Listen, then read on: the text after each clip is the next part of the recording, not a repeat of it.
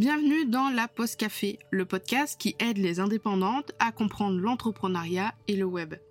Je suis Camille, webmaster sous Elementor et WordPress depuis 2020 et mon job, c'est d'aider les indépendantes comme toi à créer, développer et gérer leur site internet. Deux fois par mois, on se retrouve pour un nouvel épisode. Alors installe-toi confortablement, prends un petit café et je te souhaite une très bonne écoute.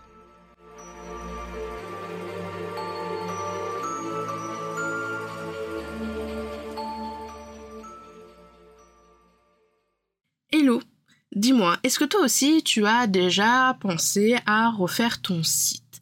Est-ce que tu as déjà pensé à le refaire entièrement ou en partie? Si c'est le cas, cet épisode est entièrement pour toi. Dedans, je vais te délivrer 4 astuces pour organiser la refonte de ton site internet plus euh, de façon sereine. Alors il y avait déjà un épisode euh, qui date d'il y a très longtemps sur comment organiser la refonte de son site, qui est toujours, on va dire, d'actualité. Je te mettrai bien sûr le lien dans la description et également dans l'article de blog. Depuis que je me suis lancée en avril 2020, j'ai réalisé deux refontes sur mon site internet. Une première relativement simple, tout simplement parce que euh, je suis passée de Bridzi, qui est un constructeur de pages, à Elementor en version pro. Et puis une seconde, euh, fin 2022, début 2023, beaucoup plus compliqué, beaucoup plus technique, parce que j'ai changé l'intégralité de mon site avec un nouveau design au niveau de mes pages et de mes articles, une nouvelle identité visuelle, une nouvelle structure à l'intérieur de mon site. Bref, j'ai vraiment fait une énorme refonte. Euh, sur mon site internet et euh, je suis très fière euh, de l'avoir fait. Si jamais tu veux voir un petit peu ce que ça donne, ben, rendez-vous sur camille-davidp15.fr et puis sinon dans l'article je te mettrai également une photo de avant et ensuite une photo de maintenant. Avant de se lancer corps et âme dans les quatre astuces, j'aimerais faire le point avec toi sur pourquoi faire une refonte de ton site internet Quelles seraient les raisons légitimes à refaire ton site internet? Alors, il y a une multitude de raisons pour commencer cette refonte. En général, les plus connues, c'est tout simplement parce que le design ne te correspond plus. Tu as réorienté ton entreprise, que ce soit au niveau de ta cible, de tes valeurs, de tes offres, de ton univers. Bref, tu souhaites avoir un petit coup de frais. Il peut aussi y avoir euh, une raison euh, technique, par exemple l'outil que tu utilises pour ton site internet euh, devient entre guillemets vieillot, ne te correspond plus, est trop cher, etc., etc. Donc tu vas changer un petit peu d'environnement, comme ce que j'ai fait en passant de Bridzi à Elementor en version pro. Euh, ou alors tout simplement euh, bah, ton site au niveau du design, euh, ton identité visuelle, etc. te, te plaise, tu n'as pas forcément changé de site, mais tu sens que ton site a quand même quelques années, quand tu vas faire le tour un petit peu des nouveaux sites de, de freelance, tu sens bien qu'il a un petit peu du retard en termes de design graphique, en termes de structure graphique. Donc voilà, ça peut être potentiellement les raisons, il en existe encore plein, mais en tout cas, ce sont les principales que je vois assez souvent quand on fait appel à moi pour une refonte. Alors, qu'on soit bien clair, une refonte, ce n'est pas à prendre à la légère. Ce n'est pas parce qu'on a déjà euh, nos contenus, pages, articles, etc., même si on ne souhaite pas forcément euh, changer les textes, que euh, c'est beaucoup plus simple. Au contraire, pour moi, une refonte, c'est beaucoup plus compliqué, c'est beaucoup plus euh, touchy qu'une création complète de ton site internet. Déjà, avant de se lancer dans la production de cette refonte, il va falloir réfléchir à la structure de ton site, au design de tes pages, de tes articles. Il va falloir faire le tri dans ces pages, ces articles, ces médias, ces extensions. Il va falloir réfléchir à l'aspect graphique, à la partie rédaction, ça, c'est si tu souhaites vraiment euh, refaire un petit peu euh, le contenu euh, textuel de tes pages et de tes articles. Et enfin, à la partie stratégie et expérience utilisateur. Attention à cette partie-là, je vois énormément de sites internet qui sont vraiment très bien faits, qui sont vraiment très jolis, où vraiment ça donne envie de naviguer dessus, pour autant l'expérience utilisateur laisse un peu à désirer. Qu'est-ce que j'entends par expérience utilisateur? J'entends principalement euh, la base, donc c'est-à-dire le responsive, euh, le fait que ton site internet soit accessible sur euh, téléphone, tablette, grand écran, petit écran, etc., etc. Et puis toute la partie, on va dire l'UX. peut-être que tu vas préférer peut-être pour ton menu déroulant de mettre, je sais pas, un cœur. Là encore, c'est pas très frappant. En général, les menus euh, déroulant, c'est souvent trois lignes, le picto avec les trois lignes les unes en dessous des autres. Et puis quand on clique dessus, il y a une croix qui se forme. Voilà, ça c'est euh, souvent ce qu'on a. Euh, faire par exemple une page à propos qui ne s'appellerait pas à propos, une page contact qui s'appellerait pas contact, qui s'appellerait par exemple Nutella. Voilà, ça, ça c'est un exemple hein, là encore, mais voilà, c'est bien beau d'avoir un site super beau, elle est marrante cette phrase, euh, mais il faut que ton site soit accessible, qu'il soit clair, que euh, une personne qui ait l'habitude de naviguer sur les sites soit à l'aise, mais il faut aussi qu'il y ait euh, que les personnes qui ne soient pas justement habituées à naviguer sur les sites internet qui sont pas forcément à l'aise avec ça, comprennent de suite ce que tu proposes et comprennent de suite comment marche le site. Attention, ce n'est pas euh, cependant euh, parce qu'il y a certains éléments de ton site internet qui ne te plaisent pas qu'il faut tout de suite penser à une refonte complète. Peut-être que si tu changes un ou deux blocs sur une ou deux pages, euh, que tu changes peut-être la façon dont est ton menu, que tu changes peut-être le design de ton en-tête, peut-être que tu changes l'image, etc., tu pourras trouver une autre disposition qui te conviendra beaucoup mieux. Donc, avant de te lancer en mode je vais faire la refonte de mon site internet, tu peux te poser plusieurs questions. La première question que tu peux te poser, c'est est-ce que j'ai le temps et l'énergie pour cette refonte? Est-ce que j'ai les compétences pour le faire moi-même? Est-ce que si j'ai les compétences, je le fais moi-même? Ou bien si j'ai les compétences et que j'ai de l'argent, ou si du coup je n'ai pas du tout les compétences, est-ce que je délègue une partie ou l'intégralité de la refonte? Est-ce que j'ai le budget pour déléguer? Ça, voilà, ce sont des questions qu'il faut quand même se poser. Euh, déjà, la première question, c'est évidemment au niveau du temps et de l'énergie. Une refonte, je te l'ai dit, c'est beaucoup plus technique qu'une création complète. Euh, peut-être que la création complète de ton site a duré un mois, ben peut-être que la refonte, elle va durer un mois et demi, deux mois. Et c'est deux mois où ton site va être en chantier entre guillemets, où va y avoir voilà du mouvement, où va y avoir des pages qui seront plus, euh, qui sont entre deux. Peut-être qu'il va falloir mettre ton site en maintenance pendant quelques temps. Donc vraiment, si tu as prévu un lancement, ce n'est clairement pas le moment de faire la refonte de ton site.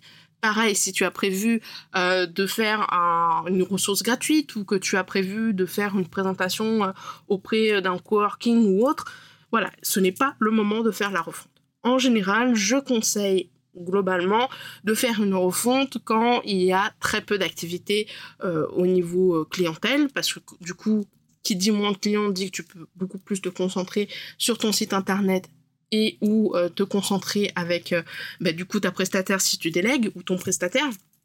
Et sinon, souvent les refontes, en tout cas pour le peu que j'ai fait, je les ai principalement fait en juillet et en août. Pourquoi? Parce que la plupart des gens en tout cas la plupart des, entrepreneurs euh, et des entrepreneuses, euh, juillet août, c'est quand même une période de creux, c'est un petit peu comme comme Noël finalement.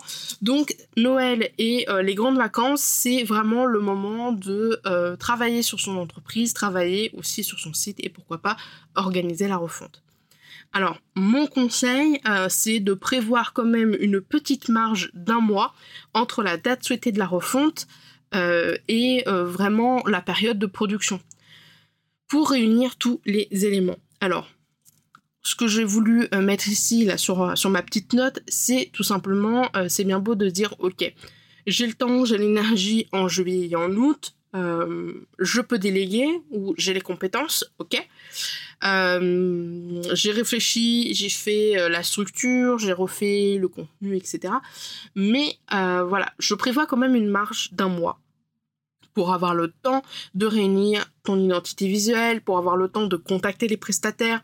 Voilà, peut-être que euh, en juillet et en août, euh, les prestataires que tu vas contacter, bah, ils seront disponibles qu'en juillet ou disponibles qu'en août, ou alors pas disponibles du tout et ils reprendront en septembre. Donc, quand tu as prévu une refonte de ton site, vraiment la marge d'un mois, c'est vraiment le minimum. Idem pour si tu fais appel à une prestataire ou un prestataire pendant pour ton identité visuelle, pour tout ce qui est logo, etc., peut-être qu'il va y avoir euh, une grosse marge de temps. Peut-être qu'il sera disponible dans un mois, mais que euh, son travail va durer deux mois. Ou peut-être qu'il sera disponible dans deux mois et que ça va durer trois semaines. Voilà, il faut prévoir. Euh, j'ai beaucoup de clientes, principalement parce que je travaille qu'avec des femmes, qui viennent me voir pour une création ou, une refonte. Et souvent, la création et la refonte, c'est il faut qu'elle soit terminée dans deux semaines ou trois semaines. C'est impossible. C'est impossible. Alors, c'est possible pour un petit site de quatre pages. Pour un site d'entrepreneuse avec articles de blog, avec des pages de vente, c'est pas possible. En tout cas, pour moi, ce n'est pas possible. Donc, prévoir une marge, euh, ce que j'aurais tendance à dire, c'est que la refonte de ton site, euh, ça devrait être un projet que tu réfléchis à l'année. C'est-à-dire que quand tu commences à faire tes objectifs, quand tu commences à réfléchir sur OK, quel projet je vais mener à bien euh, cette année dans mon entreprise, la refonte devrait être écrite à ce moment-là. Et pas sur un coup de tête comme ça au plein mois de mai en mode genre OK, j'en ai marre, je vais faire la refonte de mon site là. Ok, après avoir vu une grosse partie du pourquoi, les raisons, etc., etc., on va rentrer directement dans les quatre astuces. La première astuce, c'est tout simplement de faire un planning de ta refonte. Comme je te l'ai dit un petit peu plus euh, avant, une refonte, euh, c'est euh, un peu comme une création, voire pire qu'une création. Donc c'est vraiment un projet important, long et extrêmement lourd. Il faut donc que tu planifies absolument dans ton agenda comme un lancement par exemple. Ce que tu peux faire, c'est tout simplement un rétro-planning, c'est-à-dire un planning inversé qui va commencer à partir de la date où ta refonte devrait être en théorie terminée.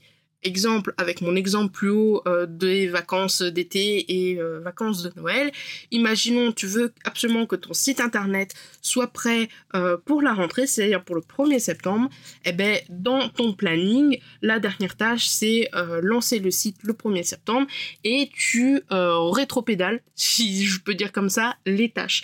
C'est-à-dire que peut-être avant c'est faire les articles, les pages, etc., etc. Ce qui va te permettre en fait d'avoir un planning relativement bien élaboré pour mener à bien ta refonte. Alors tu peux, à la place de mettre des gros blocs, découper ce projet de refonte en mini-projets puis en tâches. Exemple, mon projet principal c'est faire la refonte de mon site internet pour le 1er septembre. Eh bien en euh, mini-projet, on pourrait faire, euh, faire le point sur les contenus à garder. Et puis sur ce mini-projet là, avoir des mini-tâches comme trier les pages, trier les, les articles, euh, vérifier les modèles pour euh, Elementor Pro, et puis ensuite un autre mini-projet, euh, faire l'identité visuelle, là aussi encore avec des tâches dedans, faire la mood board, faire le logo, trouver des images libres de droit, contacter peut-être une photographe, etc., etc. Euh, troisième mini-projet, ça serait euh, rédaction des contenus. Et donc, dans ce cas, en tâche, ça serait rédiger la page d'accueil, rédiger la page repos, rédiger la page de vente, etc..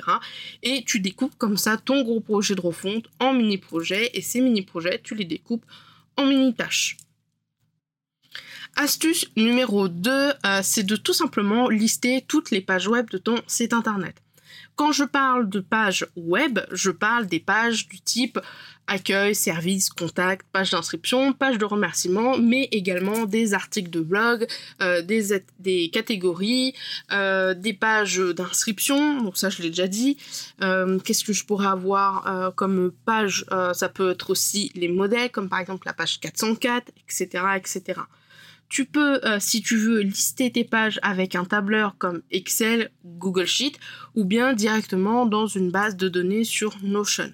Cette base de données sur Notion, elle pourra avoir les propriétés suivantes le nom de la page, mettre un select euh, pour savoir si c'est une page ou un article, mettre un multi-select euh, pour les catégories, mettre le lien actuel, mettre le lien futur de ta refonte, peut-être que pendant la refonte, tu vas retravailler tes liens. Donc il faut bien mettre le lien avant et le lien après pour pouvoir faire une redirection par la suite. Mettre les requêtes SEO, donc tes mots-clés, mettre les métatitres, mettre les métadescriptions et enfin le dernier, la dernière propriété, c'est tout simplement son statut. Est-ce que cette page web est en ligne, en brouillon, supprimée, en cours de refonte SEO, etc., etc. Mon petit conseil pour t'aider, c'est d'installer l'extension redirection. Elle permet en 2-3 clics de faire des redirections manuelles entre tes pages ou bien de les automatiser. C'est-à-dire que si tu changes le lien de ton article ou si euh, tu supprimes la page par exemple, eh ben, l'outil va automatiquement faire la redirection adéquate. Astuce numéro 3, recherche tes médias avant de te lancer dans ta refonte. L'objectif actuel là, au moment de la production de ta refonte, c'est de rester focus. Donc, je te conseille de faire les recherches pour tes médias, donc tout ce qui est photos, images, euh, pictogrammes, icônes, logos, etc. en amont pour gagner du temps et surtout pour ne pas t'éparpiller. Crois-moi, c'est très simple de s'éparpiller quand on cherche une image. Dans mon cas, si je ne fais pas de recherche avant, tu peux être sûr à 200% que je vais passer toute la journée à chercher des visuels, des pictos, je vais me perdre sur Internet, après je vais aller faire un petit tour sur YouTube. Bref, résultat, je vais arriver à la fin de la journée et je n'aurai pas du tout avancé d'un pouce. Si jamais euh, tu recherches des euh, visuels, euh, j'ai quelques sites où tu peux trouver des photos, des icônes et parfois même des vidéos libres de droit. Il y a euh, bien sûr les plus connus euh, Pixabay, Unsplash, attention depuis quelques mois certaines images sont sous abonnement. FreePic, euh, FreePic c'est pour tout ce qui est icônes, logo, etc. etc. Flaticone, Excel, Cover, Victizy.com, Biance.net et Shutterstock.com. Je te mettrai les liens, pareil, dans la description de l'épisode et ils seront de toute façon mis dans l'article de blog. Dernière astuce, c'est tout simplement de configurer les pré-réglages d'Elementor. Dès la version gratuite, et ça c'est vraiment cool de la part d'Elementor, il nous permet d'enregistrer des pré-configurations pour le style. Exemple, on peut enregistrer des couleurs et des polices dites globales. Euh, en gros, on peut les mettre en favori et ça évite de avoir euh, de devoir mettre toujours le code hexadécimal pour chaque euh, chaque titre, chaque bouton. Là, tu enregistres par exemple tes couleurs et puis euh, d'un clic, tu peux changer la couleur de ton bouton ou bien la police. Pour ça, il te suffit d'aller éditer une page dans Elementor, de cliquer sur le picto en haut à gauche dans la colonne de gauche et enfin, tu cliques sur réglage du site. Tu pourras enregistrer des pré-réglages au niveau de tes polices, de tes couleurs, mais également de tes éléments Elementor. C'est-à-dire que euh, tu vas pouvoir dire ok, je veux que mon H1 il soit euh, en 55 pixels. Je veux que mon H2 il soit en 45 pixels. Je veux que mon bouton il ait un fond noir et l'écriture en blanc. Je veux que mon image, elle soit toujours à 50% de sa taille. Je veux que mon formulaire de contact soit de telle façon. Tu peux faire ces pré-réglages-là. Ce qui fait que quand tu vas euh, créer une page et que tu vas aller chercher ton titre et que tu vas le glisser sur ta page, il aura déjà une pré-configuration. Ça va être des pré-configurations globales, c'est-à-dire euh, le style graphique, couleur, typo, etc. que tu as le plus utilisé. Attention, cela n'empêche absolument pas de changer par la suite. Si par défaut ton titre H1 tu l'as mis en noir et que ben pas de bol, ta page, il faut euh, que le titre soit en blanc, eh ben c'est pas grave, tu peux largement changer la couleur comme si tu changerais une couleur normale dans Elementor. Conclusion un petit peu de cet épisode qui aura été euh, pas mal court. Euh, réaliser la profonde de son site internet pour les bonnes raisons, ça demande du temps, de l'énergie et de l'argent. Pourquoi de l'argent? Parce que euh, tu délègues. Peut-être que tu as délégué pour ton identité visuelle, peut-être que tu as délégué la refonte, peut-être que tu as euh, contacté une photographe. Si ce n'est pas le cas, peut-être que euh, tout simplement tu as décidé de prendre moins de clients pour faire la refonte toi-même de ton site internet. Et dans ce cas, tu perds de l'argent pose-toi, fais-toi un planning pour ce projet. Ça doit pas être quelque chose euh, qui doit être, euh, on va dire, en mode panique, gros stress. Plus tu vas stresser, euh, pire ça va se passer. Donc voilà, normalement, si tu fais un planning, c'est-à-dire si tu définis les tâches, si tu es vraiment très précise et si tu es vraiment focus dans ta refonte, normalement, ça devrait entièrement le faire. Au niveau de la deadline, je rappelle, euh, je dirais qu'il faut entre 1 et 2 mois au moment où tu décides de faire la refonte de ton site internet et la refonte terminée.